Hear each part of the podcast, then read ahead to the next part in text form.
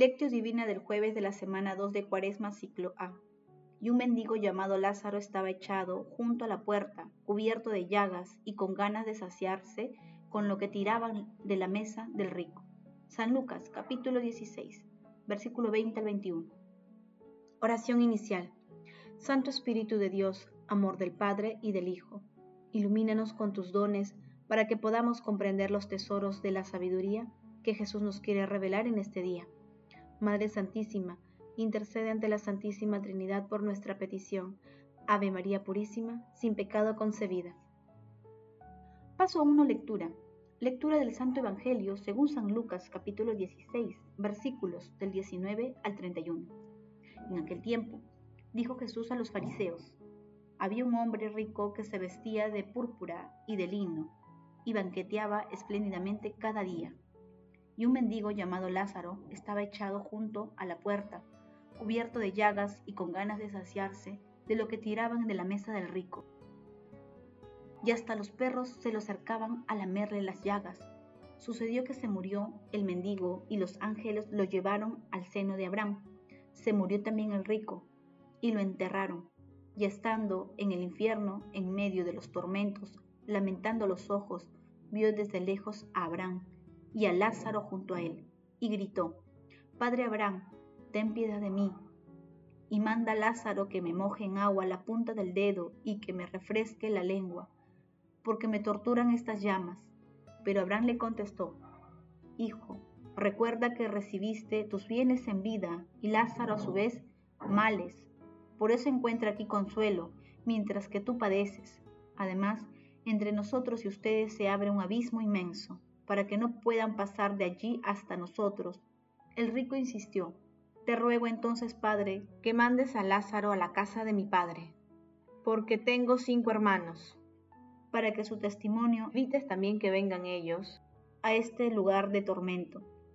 Abraham le dice, Tienen a Moisés y a los profetas que los escuchen. El rico contestó, No, Padre Abraham, pero sí algunos de los muertos va a verlos, se arrepentirán. Abraham les dijo, si no escuchan a Moisés y a los profetas, no harán caso ni aunque resucite un muerto. Palabra del Señor, gloria a ti Señor Jesús. Estamos en cuaresma y nos vendrán bien preguntarnos qué camino estamos recorriendo. ¿Voy por el camino de la vida o por el camino de la mentira? ¿Dónde está mi alegría? En salir de mí mismo para ir al encuentro de los demás, para ayudar como las obras de misericordia? ¿O mi alegría es tenerlo todo en un sitio, pero encerrado en mí mismo? Pidamos al Señor, mientras pensamos en eso, la gracia de ver siempre los Lázaros que hay en nuestra puerta, los Lázaros que llaman al corazón y a salir de nosotros mismos con generosidad, con actitud de misericordia, para que la misericordia de Dios puede entrar en nuestro corazón. Papa Francisco. El pasaje evangélico de hoy, Jesús muestra el desigual destino final del hombre rico y de Lázaro, o Eliezer, que significa Dios es mi ayuda. El rico, con el corazón endurecido por el egoísmo y la soberbia, no sentía conmiseración por el estado de la pobreza de Lázaro el hombre pobre, pese a que conocía sus necesidades. De esta manera Jesús advierte sobre la imposibilidad de seguir a Dios y al dinero. Por eso, hacer realidad la palabra de Dios. Conviértense e integrarse al reino de justicia y de amor, abandonar la falsa seguridad de los bienes materiales y compartir con los hermanos necesitados lo que tenemos son las consignas que se desprenden de la enseñanza de la parábola de hoy. Paso 2. Meditación. Hermanos, ¿cuál es el mensaje que Jesús nos transmite a través de su palabra? El mensaje de la lectura es contundente.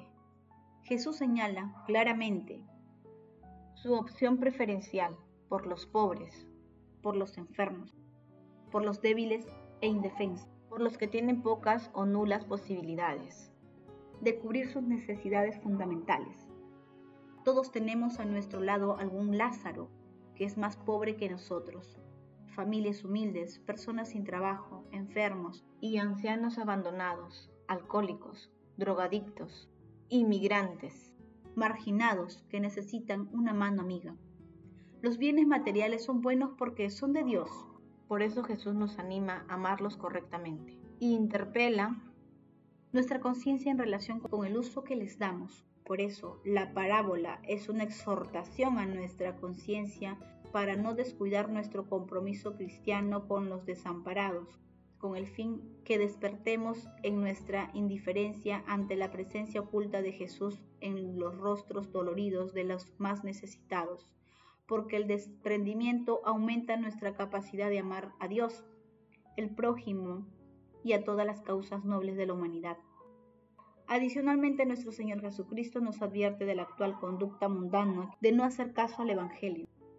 La experiencia señala que el que no hace caso al Evangelio está prácticamente dispuesto a contravenir dispuestamente los mandamientos del amor. Hermanos, proyectemos la parábola de nuestra vida, respondamos al corazón. ¿Tengo algunos despilfarros que puedo evitar para realizar obras de misericordia? ¿Cuáles son las obras de misericordia que realizo? ¿Identifico la presencia de Jesús en el rostro de los más necesitados?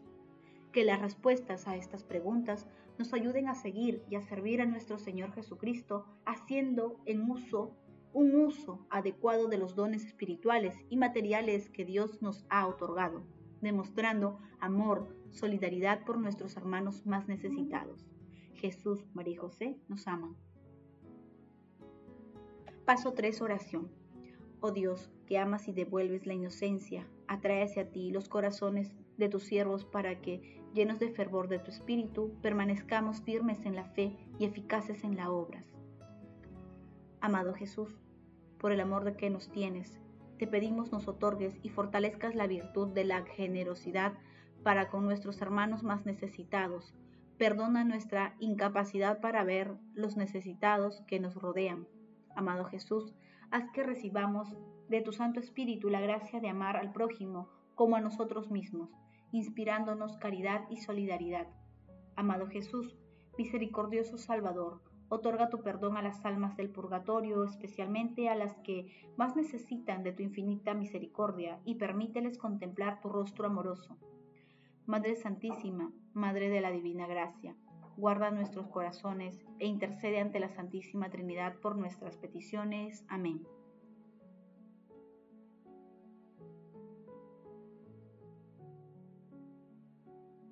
Paso 4. Contemplación y acción.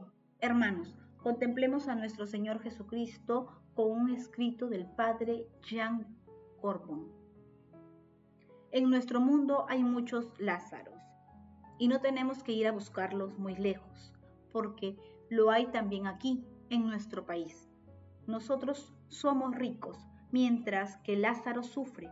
Lo que Jesús nos pide es que comprendamos que todo se juega en el umbral en nuestra casa, en nuestra morada. Ahí es donde yace Lázaro. Solo Jesús puede hacernos comprender que en nuestra verdadera morada está junto al Padre y que Él habita en nosotros ya desde ahora. Prescindiendo de nuestra riqueza, todo lo que tenemos corresponde a Lázaro, a los Lázaros que nos rodean.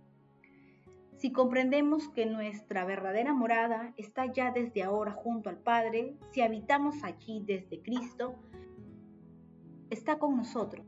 Entonces conseguiremos proyectar una mirada diferente sobre nuestros hermanos, mucho más allá de las estructuras que dispongamos para aliviar su sufrimiento. Todavía más al fondo los miraremos con la misma mirada que el Padre dirige a cada uno de sus hijos, porque en verdad cada uno de nosotros es también un Lázaro para los otros. Ahora bien, este Lázaro se identifica con Jesús. Esto es lo que debemos aprender a ver. Debemos tomarle tal como se presente. Su humanidad es la de Jesús. Jesús pobre por amor nos lo dice con toda claridad. Os aseguro que cuando lo hiciste con uno de estos mis hermanos más pequeños, también conmigo lo hiciste. Os aseguro que cuando dejasteis de hacerlo con uno de estos pequeños, también conmigo dejasteis de hacerlo. Es el mismo amor, El otro a quien veo es Jesús, a quien no veo. Si no lo amo, tampoco amo al Señor. El amor es el mismo. Intentemos comprender, pues, que el rico de la parábola somos a menudo nosotros, cuando todavía no hemos entrado en nosotros mismos, en nuestra verdadera morada. Ahora bien, si estamos habitados con la Trinidad, si acogemos por pura misericordia este amor que es vida, que nos ha dado para que lo comprendamos, si estamos junto a nuestro Padre, que es el Padre de todos, entonces en la medida de que todo esto sea verdad, permaneceremos en su amor y nuestro corazón se ensanchará. Queridos hermanos, hagamos el compromiso de llevar a cabo continuamente obras de misericordia, a dar uso adecuado a los bienes materiales y espirituales que Dios nos ha dado. Asimismo, comprendámonos a analizar en nuestras actividades cotidianas, producimos derroche en el uso de los bienes que el Señor nos ha confiado. El amor todo lo puede, amemos que el amor glorifica a Dios. Oración final. Gracias Señor Jesús porque tu palabra nos conduce por caminos de paz, amor y santidad. Espíritu Santo, ilumínanos para que la palabra se convierta en acción. Dios glorioso, escucha nuestra oración. Bendito seas por los siglos de los siglos. Madre Santísima, intercede ante la Santísima Trinidad por nuestra petición. Amén.